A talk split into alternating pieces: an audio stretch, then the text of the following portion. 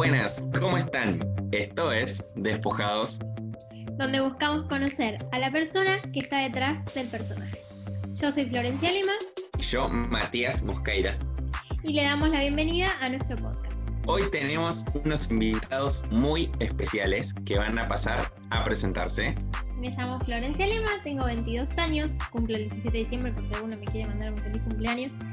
Lo espero con ansias. ¿Qué me gusta? Eh, tengo la Tecnicatura de Cine, Televisión y Radio. Hice también un curso de stand-up. No sé muy bien por qué, casi que fue por impulso, pero eso lo podemos ir hablando más adelante.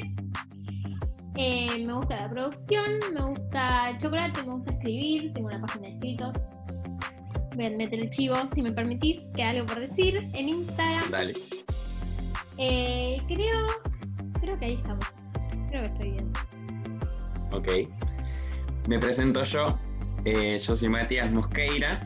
Eh, si me tengo que presentar, digo que soy un estudiante de licenciatura en administración, un deportista medio frustrado, medio que no, porque sigo siendo eh, un apasionado de la música, escritor principiante. Hice también el curso de stand con esta señorita que me acompaña esta velada en la escuela. Así que algo de stand-up hice y, planeo hacer. Trabajo como preventista para Coca-Cola, por ahora hago eso. Y no sé qué más. Muy bien, muy bien. ¿Continuamos con, contando un poco de esto? Sí, señor. La idea de este podcast es que estamos eh, que estamos haciendo es que nuestros invitados se conozcan con nosotros. Y en esta edición la idea es que nosotros nos conozcamos con nosotros, para la redundancia. La manera en que lo vamos a hacer es mediante preguntas que abarquen la experiencia, introspección o conocimiento personal, gustos personales y opiniones o deseos. Para ser justos con nuestros invitados, decidimos también hacer un episodio de presentación hablando sobre nosotros. Espero que les guste y que les interese. Como esto es una democracia, nuestros invitados van a poder elegir de qué categoría vamos a hablar, pero sin saber cuál están eligiendo. Hoy con Flor vamos a hablar, por ejemplo, sobre...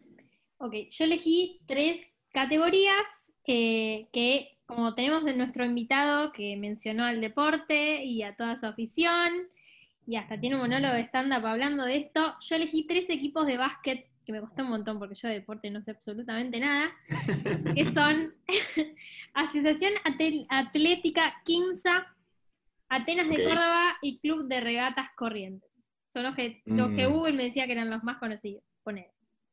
Ok, ok. valen, valen. Bueno, eh, yo para elegir mis categorías me costó, me costó mucho. tuve que, confesó, confieso que tuve que stalkearte. Así que elegí países que tengan que ver con vos. Elegí Colombia, Brasil y Argentina. ¿Te suenan? Ok, sí. Mis vacaciones y dónde vivo. Muy bien. ¿Querés que elegir vos la categoría primero? Ok, elijo Colombia porque es el último que hice y es muy especial. Ok. Lamento comunicarte para tu suerte es experiencia. Ok, tengo miedo. yo empezaba con miedo. Dale, mándele. ¿Y crees que elija yo la categoría también? Así hacemos. Dale. Sí, señor.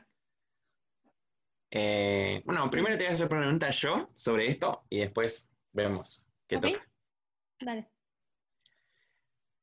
Hablando de la experiencia, eh, me gustaría saber, saber cuál fue tu primer trabajo.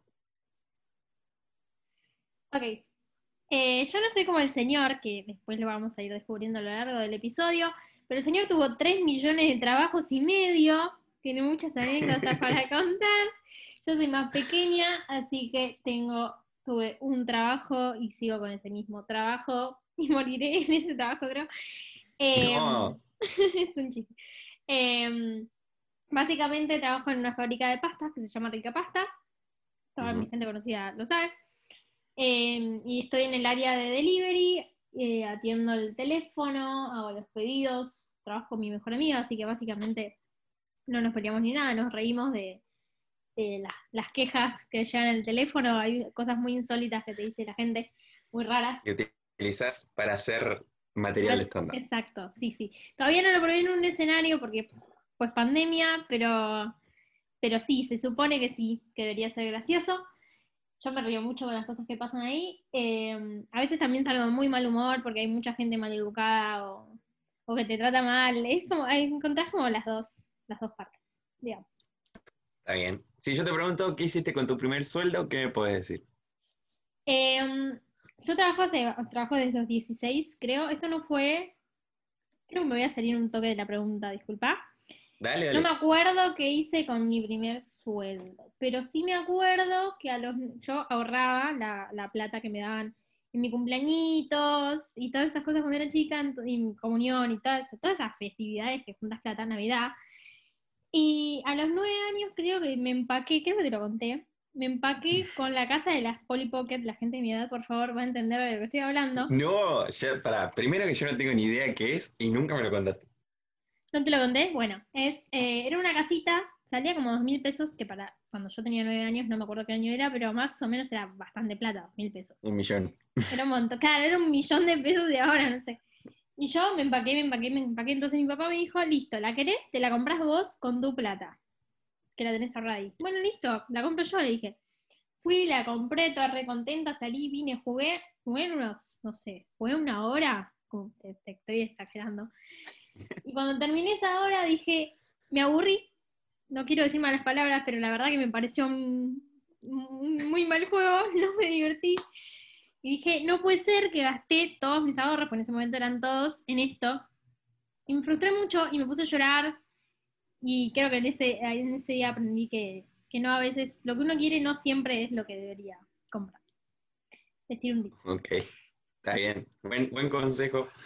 Eh, me hiciste acordar a mí también. Después vemos si sale. Después hablamos. Sí. Sí. Ya hablando un poquito más de tu faceta, que es una de mis favoritas de tu persona, que es la escritura, quisiera saber cómo empezaste y qué le podrías decir a alguien que, quis- que quisiera empezar a escribir y a mostrar lo que escribe como haces vos en tu página que ya comentaste. Ok, eh, esta pregunta me parece un- rarísima porque yo no me siento ni ahí como profesional en nada de esto. Recién este año empecé a darle un poquito más de, bola. Em, pero empe- ¿cómo empecé? Yo creo que me, acuerdo que a los 12 años em, yo agarraba la computadora abajo de mi casa y, y empecé, abrí un Word y empecé a escribir como un cuento. En ese momento también estaba Wattpad y yo leía mucho Wattpad porque era como cuentos cuentos no, o sea, como libros de gente que escribía como yo, entonces me sentía como muy en esa comunidad. Y mm, nada, los dos empezaba como una idea que se me ocurría, pero después me aburría, la verdad, voy a ser sincera. Me aburría o no, no se me ocurrían más ideas para seguir y decía, no, la verdad que no, no quiero seguir con esto. Entonces tengo un montón de cuentos y historias frustradas en, en esa computadora que nunca más seguí, hasta que me di cuenta que existe la no ficción, que es casi lo que más escribo, si, si conocen mis, mis escritos, y es lo que más fácil me sale también. ¿Y qué le diría a alguien que recién empieza? Em, primero que encuentren dónde se sienten cómodos, porque yo ficción no me siento cómoda, a pesar de que a la larga quiero en algún momento en mi vida intentar escribirlo, pero me cuesta mucho más. Entonces, primero, empezar desde, desde la zona de confort me parece perfecto. Después, em, hay gente que no se anima, o sea, yo me cuesta mucho decirle a mi familia, a mis amigos, que para mí es muy importante realmente escribir. Eh, hasta el día de hoy me cuesta, o sea que realmente es muy difícil, me parece muy difícil empezar a compartir cosas con gente que no te conoce, porque vos sabés que te estás arriesgando, de cierta forma, y exponiendo. Eh, así que les recomiendo que lo hagan cuando, cuando se sientan listos, cuando confíen en lo que escribieron, que eso es muy difícil también. Eh, y eso, creo que no tengo nada más que decir. Me parece bien. Me parece, te escuché atento porque voy a seguir tus consejos también, Sí, ya que estoy intentando arrancar con eso. tira el chivo. Y próximamente se viene la página de Instagram, se llama qué sé yo, digo. Ahí voy a justamente decir lo que pienso, analizo, siento, opino. Todo lo que me cuestiono durante el día, voy a intentar ponerlo en palabras. La idea sería que lo lean, pero me gustaría más que lo escuchen. Lo voy a intentar hacer podcast, si mi compañera me acompaña y me da una mano. Pero por Así supuesto. que, bueno, eso sería un, un logro que empezaría este domingo, primicia. Primicia, ¿eh? Para todos ustedes, por favor, estén atentos.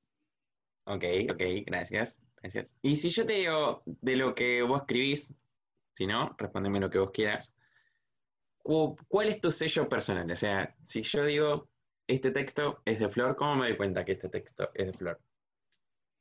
Eh, a ver, a ver. eh, creo que por lo general escribo textos de no ficción, textos que hablan sobre mí, porque me cuesta mucho como ponerme en el sector del otro, quizás por eso creo que me cuesta la ficción.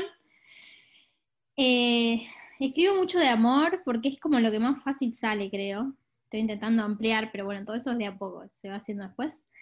Eh, así que ya más o menos con esas tres cosas eh, podrías ir dándote una idea, pero también creo que entro mucho en la categoría de textos tristes o, o cosas así, eh, porque yo escribo más que nada cuando estoy triste, cuando, cuando estoy enojada, como to- en to- con los sentimientos negativos me sale más fácil que con los positivos, entonces bueno, hay muchos escritos, la verdad, así. ¿Te puedo opinar algo sobre lo que me dijiste? Sí, señor. Para mí no son, no son sentimientos negativos, son más profundos, son como reflexivos, entonces son como cuestionados, son como los que te hacen cuestionarte las cosas. Ok. Aprendí hace poco con un curso que estoy haciendo yo, fanático de cursos, Fanático de cursos eh, también, me olvidé. fanático de cursos. Eso es una característica fundamental. Es que, que no hay eh, malos o buenos hábitos o, o malos, o en el sentido de que son sensaciones, ¿entendés? No hay malos sentimientos o malos pensamientos, Ujú. son lo que te identifica lo que sienten, es identificarlo, ¿entendés? Ponerle un nombre, vestirlo, lo que tenés adentro, y desde ahí te sentís ese día. Te vestiste de azul, te vestiste de tristeza, pero no es malo. ¿Qué opinas? Ok, es, es un, lindo, un lindo consejo y una linda lección también. Si yo te digo, eh, te pregunto. ¿tenés momentos designados a lo que le dedicas a la escritura, en este caso, o al podcast, o a... ¿Cómo, cómo te organizas?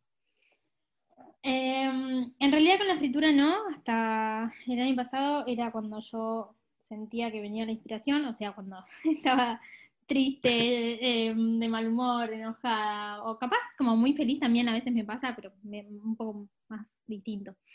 Em, pero este año aprendí como que, bueno, que no, no hace falta esperar eh, a la inspiración, sino que, ¿vieron, ¿vieron la, la típica frase de la inspiración se tiene que encontrar trabajando?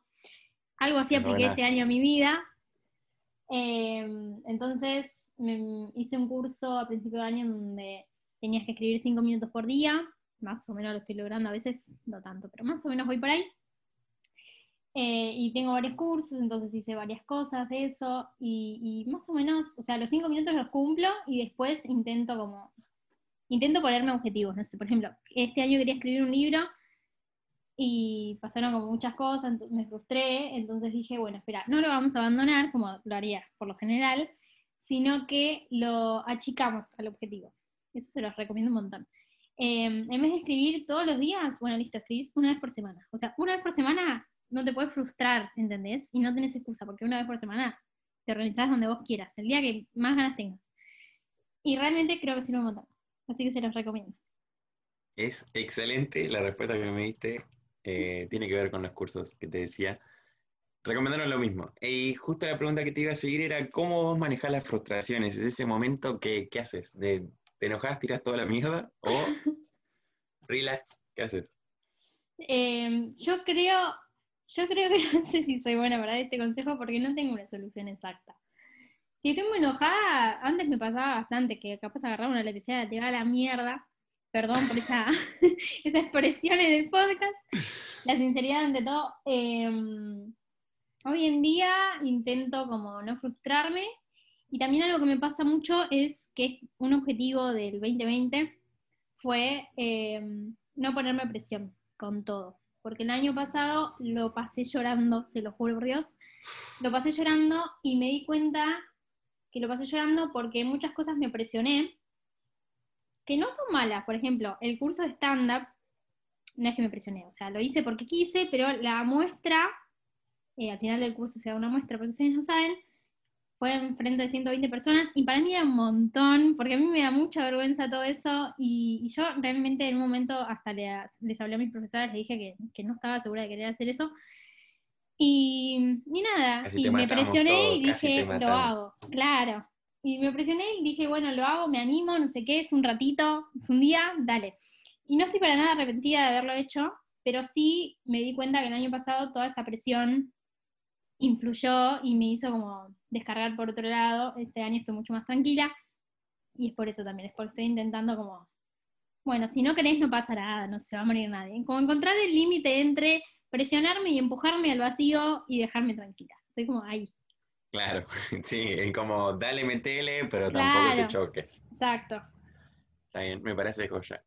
¿Te, ¿Puedo hacer unas preguntitas más o querés hacerme vos? Haga, haga un par más y vamos vamos cambiando a usted.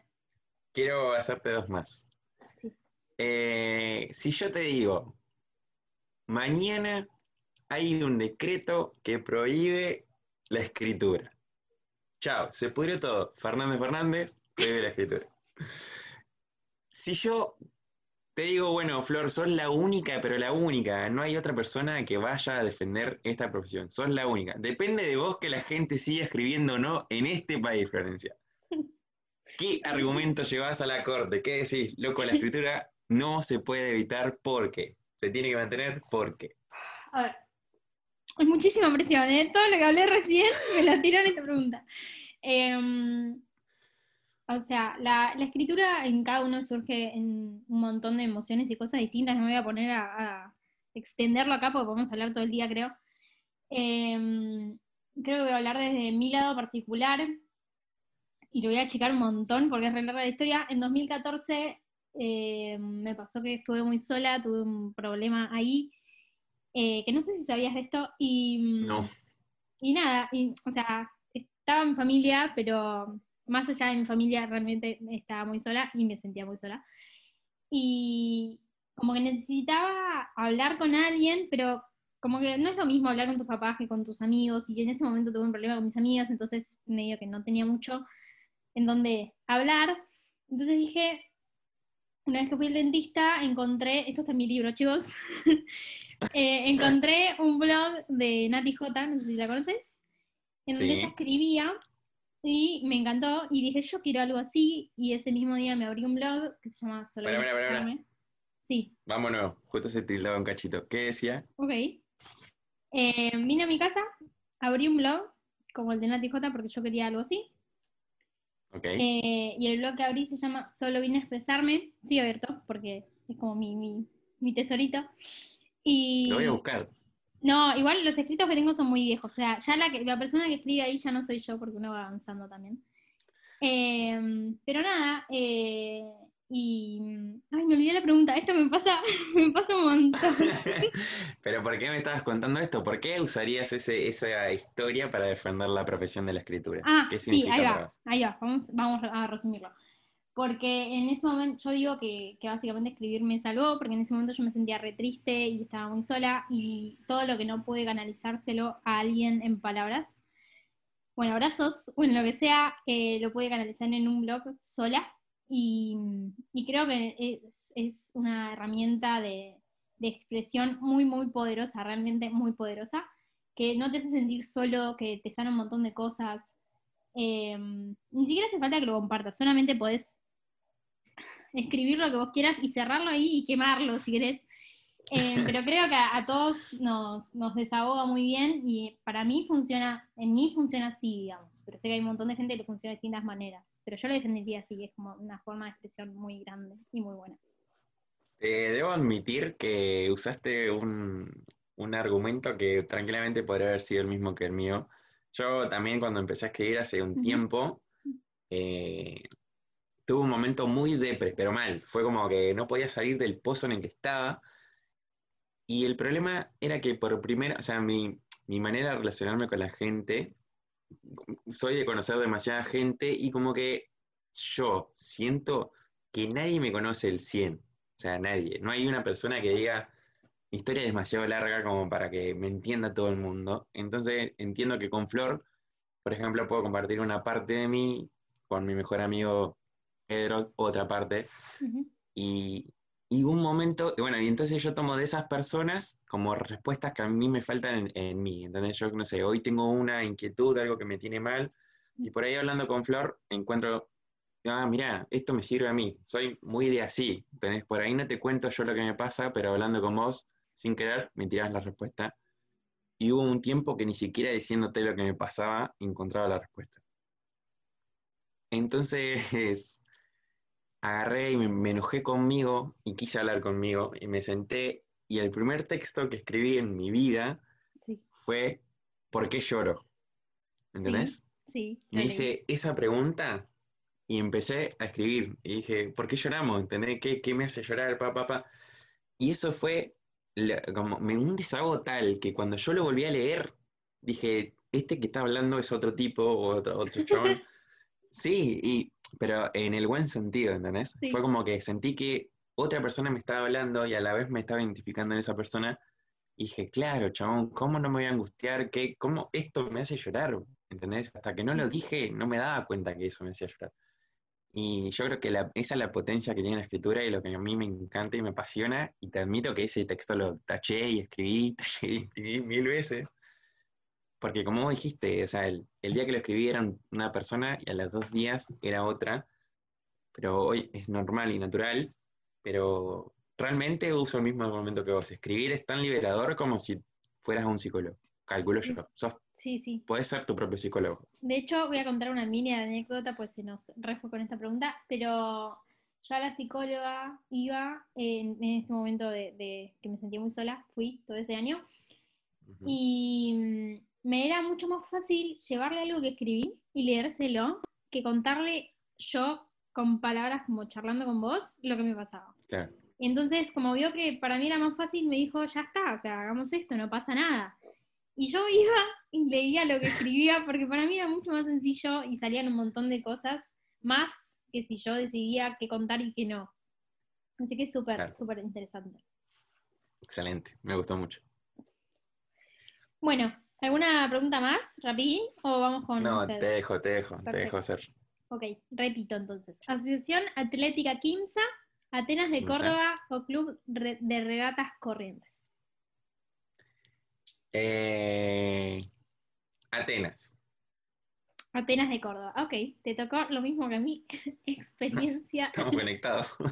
sí. Bueno, em, ahora sí, es tu turno. Primer trabajo y qué hiciste con tu primer sueldo. Uf, eh, primer trabajo fue como muy, muy chico. Eh, hice de todo. entregué delivery, repartí volantes, de todo, de todo, de todo. Todas las cosas que hay para hacer en la calle las hice casi todas. Eh, pero mi trabajo posta, como que yo sentí, bueno, este es un trabajo en el que me voy a quedar y lo tomé como, este es mi trabajo y no fue como algo para pasar el tiempo. Fue, eh, fueron dos al mismo tiempo, pero era mi último año de escuela. En ese momento andábamos mal económicamente en mi casa, yo iba a dejar de jugar al básquet que era lo que más me gustaba hacer, pero bueno, no lo podía continuar haciendo por una cuestión eh, de plata. Y el club se enteró, me vino a buscar a mi casa y me dijo, che, ¿por qué dejaste de jugar? Y le expliqué y, el club me dijo, no, no, vení y vas a trabajar en el club, no te vamos a cobrar, vos vas a seguir jugando. Y para mí fue eh, excelente. Y admito que el día que fui al club, dije, bueno, está bien, hablé con, hablé con el, con el que estaba a cargo del club en ese momento, y dije, bueno, me preparo para limpiar la cancha. O sea, ¿qué, puedo yo ofrecerle a los 17 años al club? ¿entendés? Que me esperaba limpiar la cancha. Y me llegó una grata sorpresa porque me, creyó con una capacidad que para ello no me veía y era ayudar a los profesores inferiores. Y me pusieron ahí a ayudar al profesor de inferiores desde los cuatro años hasta la categoría, eran varias categorías de 4 a 13 años. Y fui feliz. O sea, lo, que me- lo que me di cuenta que sabía de básquet, lo que me di cuenta que me apasionaba enseñar y lo que aprendí claramente, lo que aprendí en todo sentido, y eso que me llevaba mucho tiempo, no ganaba mucha plata, pero en ese momento me sirvió seguir jugando y traer algo a mi casa, y fui muy feliz. O sea, lo, lo hice un año, eh, terminó ese año, terminé la escuela también, entonces tenía que empezar la facultad y bueno, eh, busqué otro trabajo que me, que me pudiera Otro de ayudar los un poco miles. más Sí. otro de los miles. Así que bueno, eh, ese fue como el primer trabajo. Y el primer sueldo, la verdad que no tengo ni idea qué hice, pero yo me acuerdo el primer sueldo de cuando entré en Coca, que era en el trabajo en el que estoy ahora, Sí. que me acuerdo que, claro, yo venía acostumbrado a vivir, no sé, a cuatro mil pesos por mes, para mí, yo con eso vivía, ¿viste? Y cuando paso a Coca, no sé, por decirte gané, no sé, 18. Mira, chabón, no sé qué hacer. Era como, no lo podía creer que pasara esto. Y lo primero que hice fui al Carrefour, me acuerdo, no sé por qué, y agarré y dije, dame este tele, dame esta Play y dame este colchón. Y me compré las tres cosas de una. Un somier, una Play y una tele. El sueño Y- de cualquier adolescente. Pero encima, en vez de pagarlo así todo de una, agarré y lo pagué en cuota, no sé, que hice un desastre. Me arrepentí de pagarlo en cuota, 18 cuotas de visión eternas, pero yo estaba feliz con mi tele en mi cama, mi play. Lo que deseaba eso, y bueno, ahí arrancó mi reforma en la casita. Muy bien. Bueno, eh, muy, muy bellas historias las dos. Me hicieron reír. Hablaste recién de que trabajas en Coca. Te pregunto, ¿qué es lo que más Mm. y lo que menos te gusta de este trabajo actual? Actualmente eh, soy preventista, soy el que va al, al almacén, al kiosco, al chino, a la panadería, a lo que sea, y le digo, ¿qué necesitas de coca? Y yo soy el que le levanta el pedido, pero Coca-Cola, chicos, no piensen en la cocaína, por favor. Estamos hablando No, de Coca-Cola. Coca-Cola, Coca-Cola. Eh, y bueno, yo el que le levanta el pedido, después se lo entregan los camioneros. Ese es mi trabajo. Lo que más me gusta es, eh, yo soy un bicho de calle. O sea, me, el hecho de- me pasó ya de trabajar adentro de un lugar todos los días, ocho horas en el mismo lugar, y sentía que quería que se terminara el día a los 10 minutos.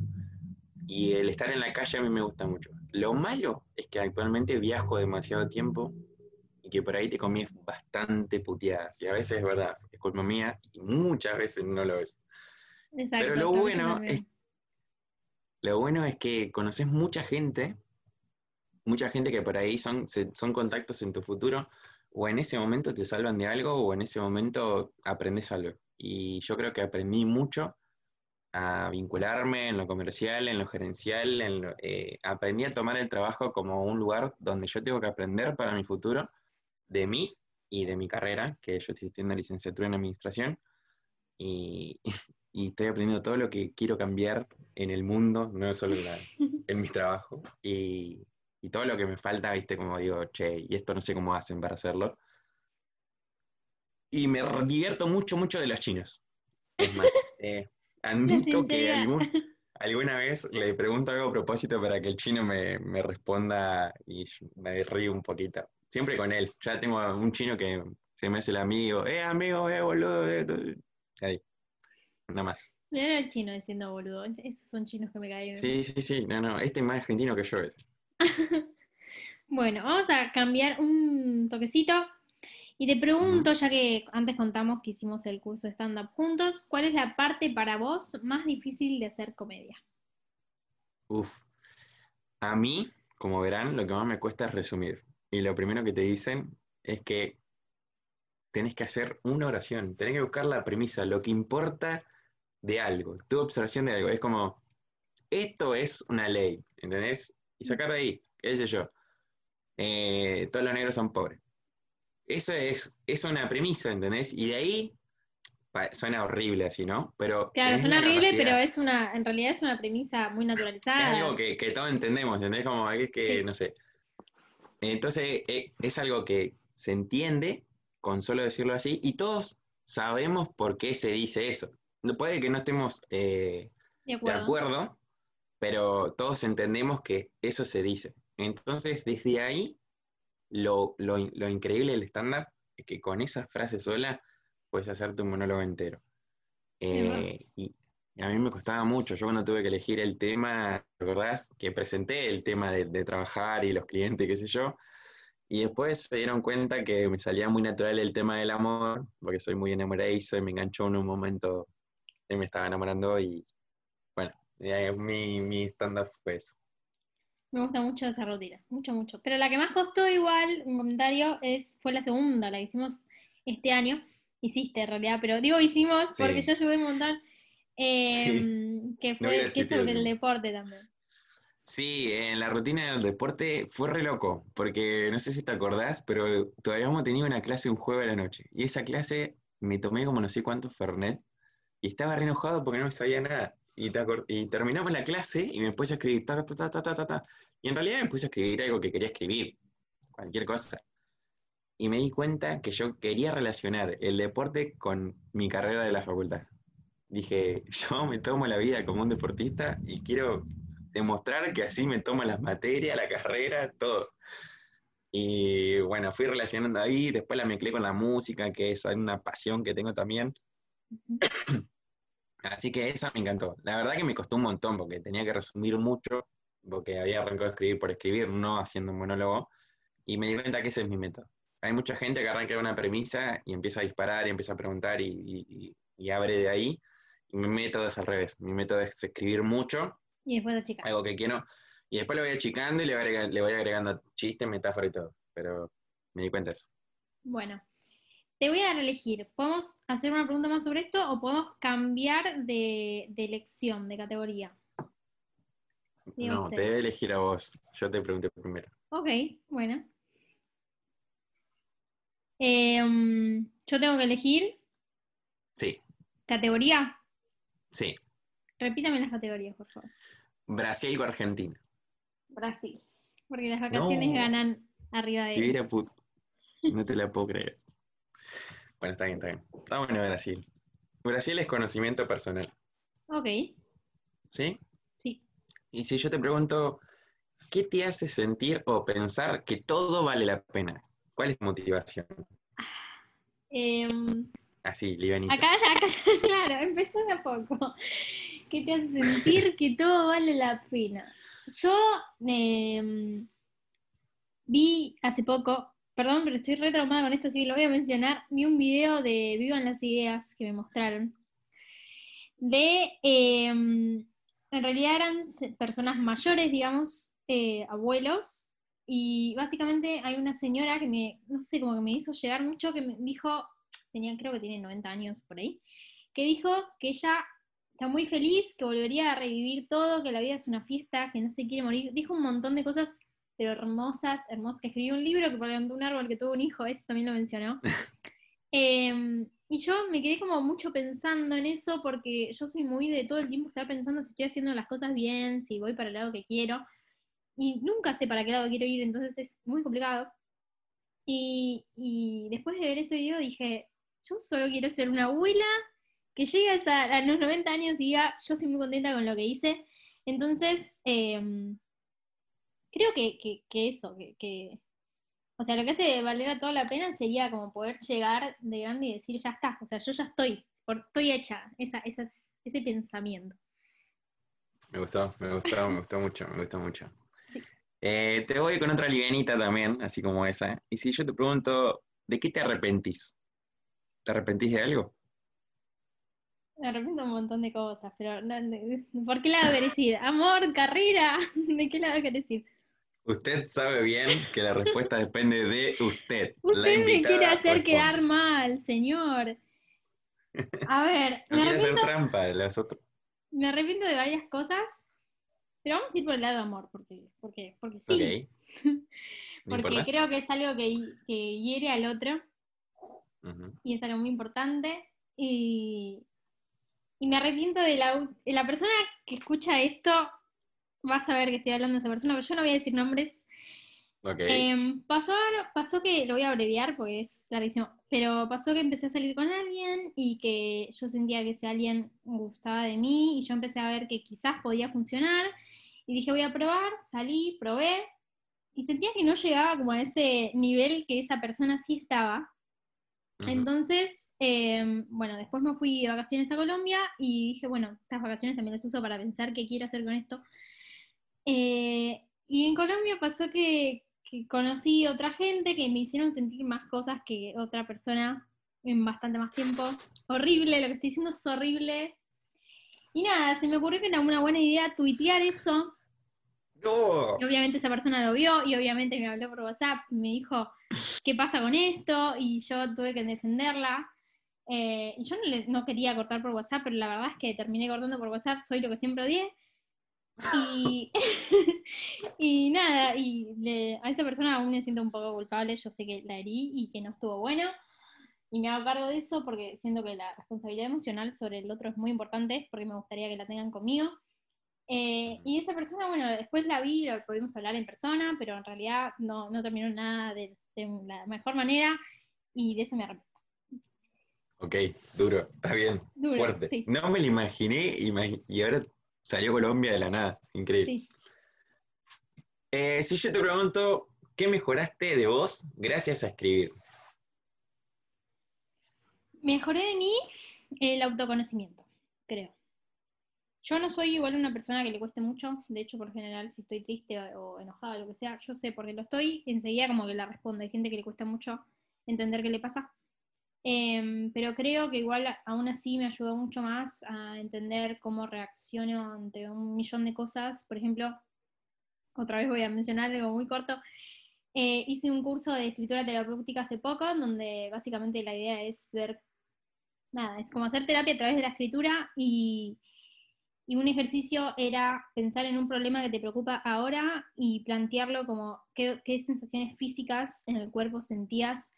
Y yo me di cuenta que casi todo el cuerpo se me, se me llena de ansiedad o de rigidez o de tensión cuando me preocupa algo. eh, y eso es algo muy, creo que es muy importante. No sé muy bien cómo usar esos datos, pero los tengo. Y me di cuenta que el 90% del cuerpo se me manifiesta también lo que siento, entonces creo que eso es algo muy importante y que deberíamos saber todos. Excelente, no, muy bueno. Eh, me interesaría eso de la escritura terapéutica.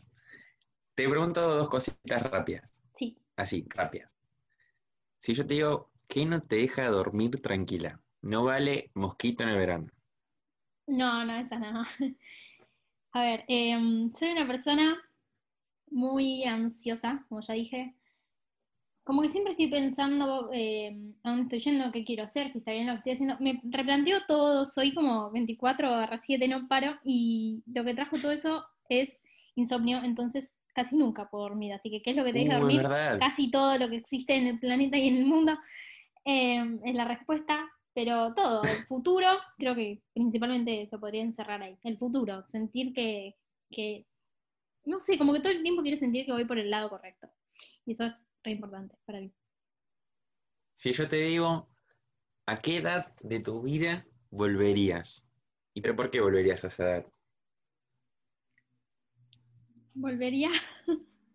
¿Sí? Ay, porque después voy a tener que dar un porqué. Pues bueno, dale. Si no querés, no lo das. Eh, volvería al, creo que al, al 2018. Que no sé si tanto, pero bueno, qué sé yo. Soy una persona pequeña, no tengo muchas, muchos años a los cuales volver. Así que volvería al Ok. 2018. Está bien, me gustó, me gustó. ¿Querés eh, preguntar vos algo? Sí. Eh, elija entre Club de Regatas Corrientes y Asociación Atlética Quimsa. Eh, regatas. Regatas. Ok, gustos y opiniones. Le ha tocado Bien. a usted.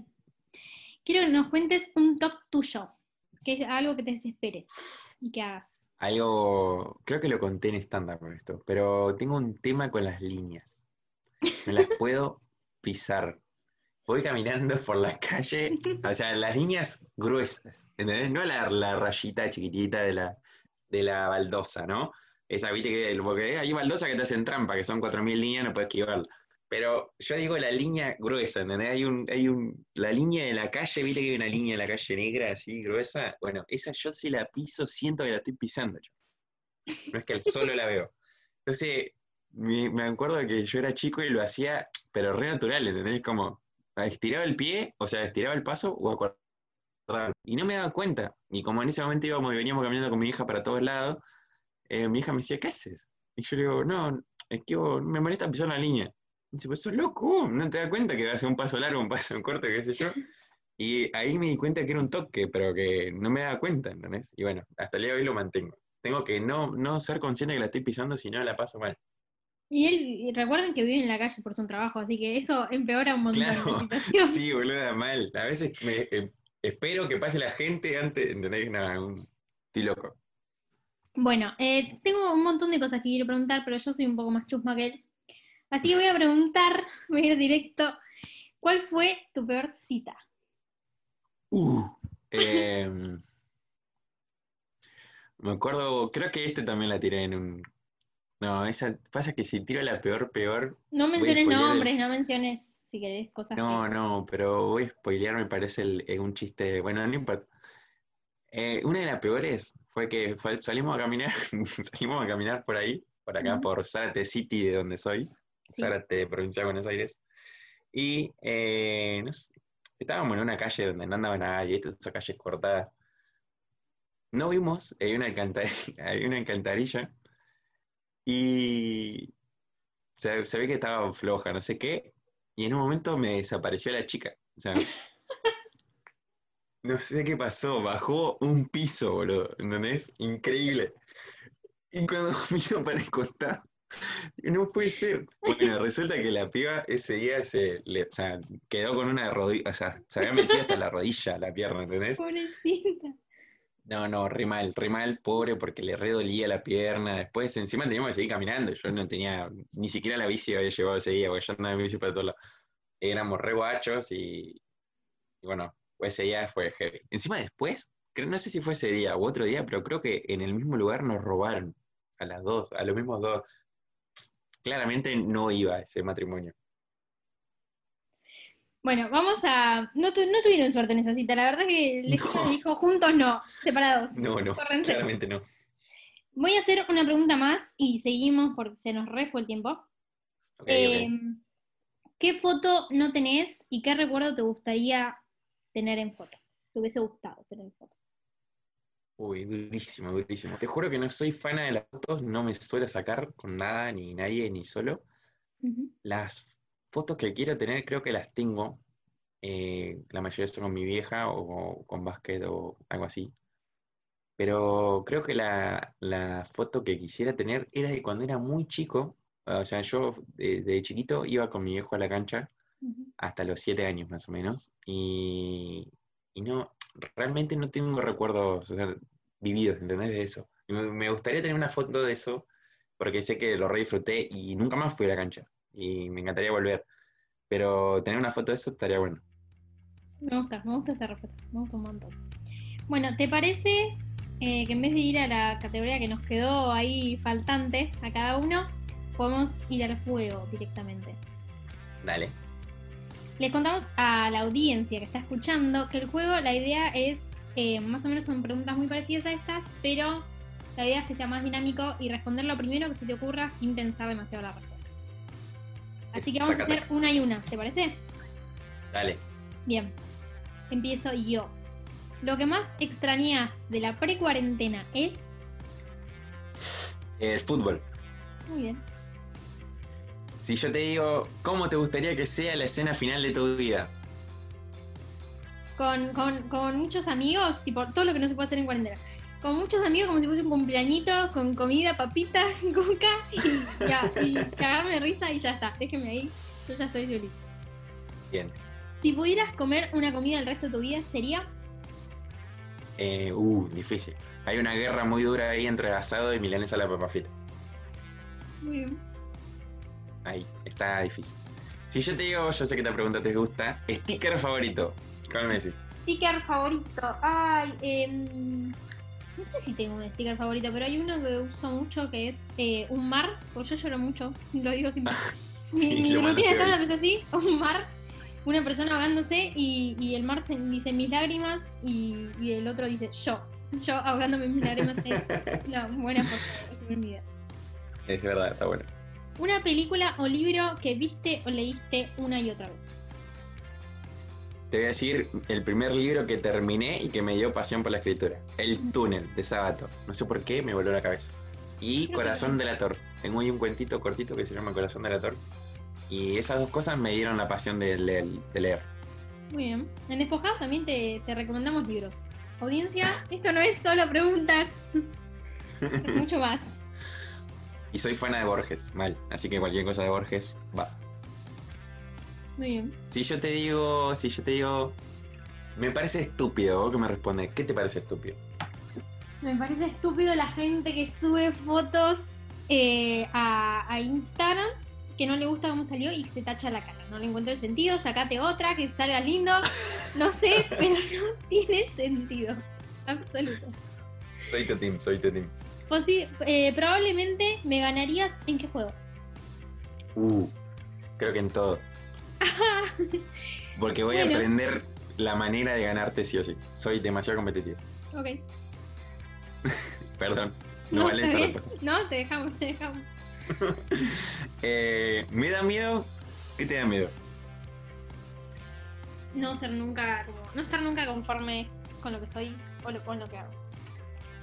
Uy, está bueno. Me parece raro. Ay, ah, hoy justo estaba pensando en eso. Me parece raro que todos nos cueste tanto aceptar la muerte, siendo que de que nacemos sabemos que nos vamos a morir todos. O sea, ¿por qué nos cuesta tanto, boludo? Si ya sabés Sí. de que nacés. O sea, yo te puedo entender que te cueste de chiquito, ¿no? Porque depende de tu viejo, pero ya sos grande, ya está, yo soy independiente. ¿Por qué nos cuesta, chabón? No lo puedo entender. Ah, Porque supongo que es, es bastante duro. Claro, pero ¿por qué no es, eh, no sé, es como, es ganar y perder, ¿entendés? Terminó un partido, perdiste, está bien, te va a pasar. Ahí va, No comparándolo con el deporte, esto es Matías. Bienvenidos a escucharlo. Yo no digo que sea fácil, o no, no, no sé, por, por suerte no me pasó con alguien que, que, que es cercano, pero no entiendo por qué nos cuesta como humanidad, ¿entendés? Me mata. Vamos, eh, vos. ¿Voy yo? Voy ¿Voy yo? Sí, vos te.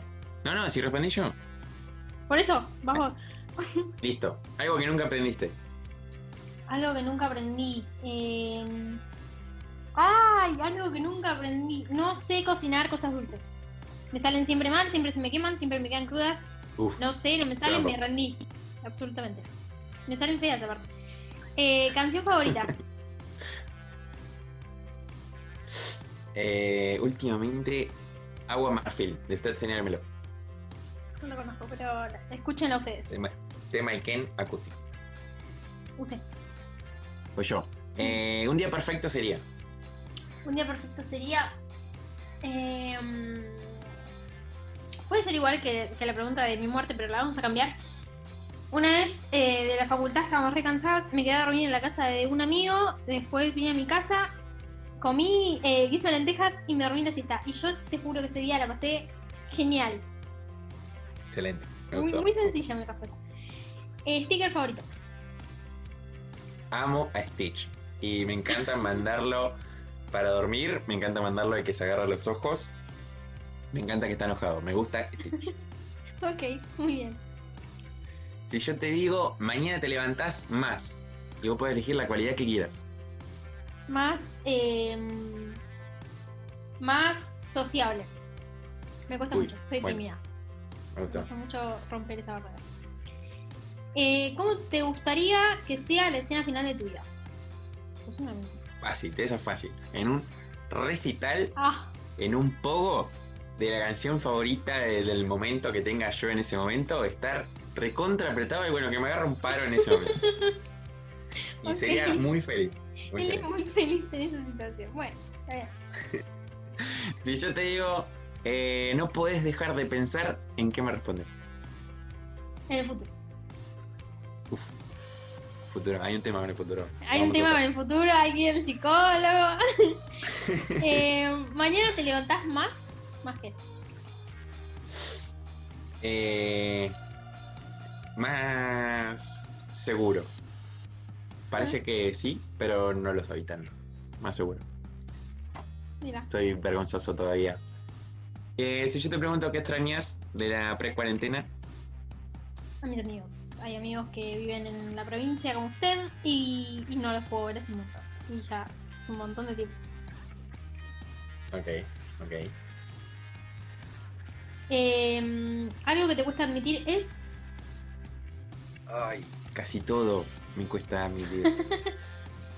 sí, o sea, te juro que después del rato te doy la razón, pero el primero es como que no estoy equivocado. Así que admitir que estoy equivocado me cuesta. Ok, muy bien. Eh, es la última creo que te digo. Si tuvieras que usar tu último cartucho de tu vida de los sentidos, mañana vas a perder todos los sentidos. Te enterás hoy y solamente puedes usar dos. ¿Cuáles elegís y en qué situación? Esta la respondí una vez. Muy fácil. Tacto para los abrazos. Boca para comer y para chapar. Pues Ambas dos. Ambas dos. Ok. Me parecen Me muy, gustó, muy. ¿Quién quiere la vista, no? A esta altura. Por favor, está sobrevalorada. No, todo. No, lo esencial es invisible a los ojos. Pero por supuesto. Bueno, ahora sí, eh, se nos hizo súper mega largo, así que vamos a hacer lo último que nos queda. Nosotros, eh, en lo general, hacemos que nuestro invitado deje una pregunta para el siguiente invitado, que la gracia es que no sabe qué va a hacer, entonces es divertido. Pero esta vez, como nosotros sí sabemos quién es el próximo invitado, elegimos amigos en común de stand-up para hacernos una pregunta especial, eh, que es la que pedimos al final de cada episodio. Entonces, otra vez vamos a elegir entre tres categorías, las tuyas son No, no, yo te voy a dar numeritos. Uno, dos, tres, y Tranqui. elegís. Ok. Elijo ya. Sí. Elijo el 2. Sabía que ibas a elegir el dos. ¿Cómo se les parece? Esta pregunta, esta pregunta eh, me la dijo Topi, Sofi, la Uni, una compañera nuestra. Y ella me dijo, del 1 al 10, ¿qué, qué tan you, la- como la serie, el chabón de la serie You, no sé si la viste, qué tan you sos, del 1 al 10? Uy, qué buena pregunta, Sofía. Eh, soy un. Yo te daría un 5. Y no Uh, no un toque, pero. una banda. Me encanta stalkear. Me encanta stalkear. No sé, creo que no se dice stalkear, pero bueno, perdónenme. Eh, me encanta stalkear un montón. Entonces creo que hago eso. Pero después no, juro que no. Por favor, no rompo la privacidad de nadie. No me denuncien. Mm, ya tengo miedo de mi Te contraseña. lo pido, por favor. Bien, vos. Elegí, porque yo pensé que había que hacer eh, categorías de nuevo, entonces yo elegí tres recitales, en realidad tres festivales. Lola Palusa, Ok. Coquín Rock y Quilmes Rock. Ya sabes que voy a elegir la palusa. Sí, lo sabía. Eh, ¿Qué es lo que más, esta la hizo Rasta, nuestro compañero, qué es lo que más asusta a la hora de empezar con algo nuevo y por qué? Mira, sinceramente te lo respondo con lo que pasó con lo de escribir. Lo que me asusta es no bancarme que la persona que yo quiero que le guste no le guste. ¿Entendés? Poner que yo escriba y Flor, ¿te gusta mi texto y vos me digas que no? No sé si me lo voy a bancar. A eso le tengo miedo. Ok. Bueno, interesante pregunta. Pará. Sí, Bueno, te lo- ah, otra cosa que hacemos al final de cada programa es que el invitado diga qué pregunta no te hicimos si te hubiera gustado que te hicieran. pero no se Así responde esa, ¿eh? No se responde, esa queda ahí que, con la vena de que no la, no la hicimos. Eh, ¿Tengo que empezar yo? Sí. Ah, eh, qué pregunta me hubiese gustado que me hayas hecho. Yo pensé que igual me ibas a atacar un poco más, pero estuvo bastante bien. Eh, ¿Por qué me inscribí en stand-up? O sea, ¿por qué me surgió ese, ese bichito si yo en realidad no sé si quiero ser comediante a futuro? Pero no la vamos a responder porque esto es así. ¿Usted? Ok. Uy, me mataste. Me, me descolocó la tuya porque estaba buena. Uy, dame un segundo, dame un segundo. Yo sé que estamos tarde, pero dame un Lo segundo. dejamos, lo dejamos. Yo creo que, que realmente me, me hubiera gustado que me preguntes cuál es mi sueño. Ah, bueno, No se la quedarán con las ganas porque yo dentro de todo se lo puedo preguntar de nuevo, pero ustedes no. Así que bueno, eso eh, fue todo por hoy. Disculpen lo largo que se hizo. La idea es poder hacer capítulos de 40 minutos en realidad, pero bueno, esta es nuestra presentación. Déjenos abrirnos ante ustedes. Eh, nosotros somos arroba despojados podcast en Instagram. Mi compañero es arroba matíasmsq. Y mi compañera es arroba flor-lema en Instagram. Gracias por escucharnos y nos oímos la próxima. Chau, chau.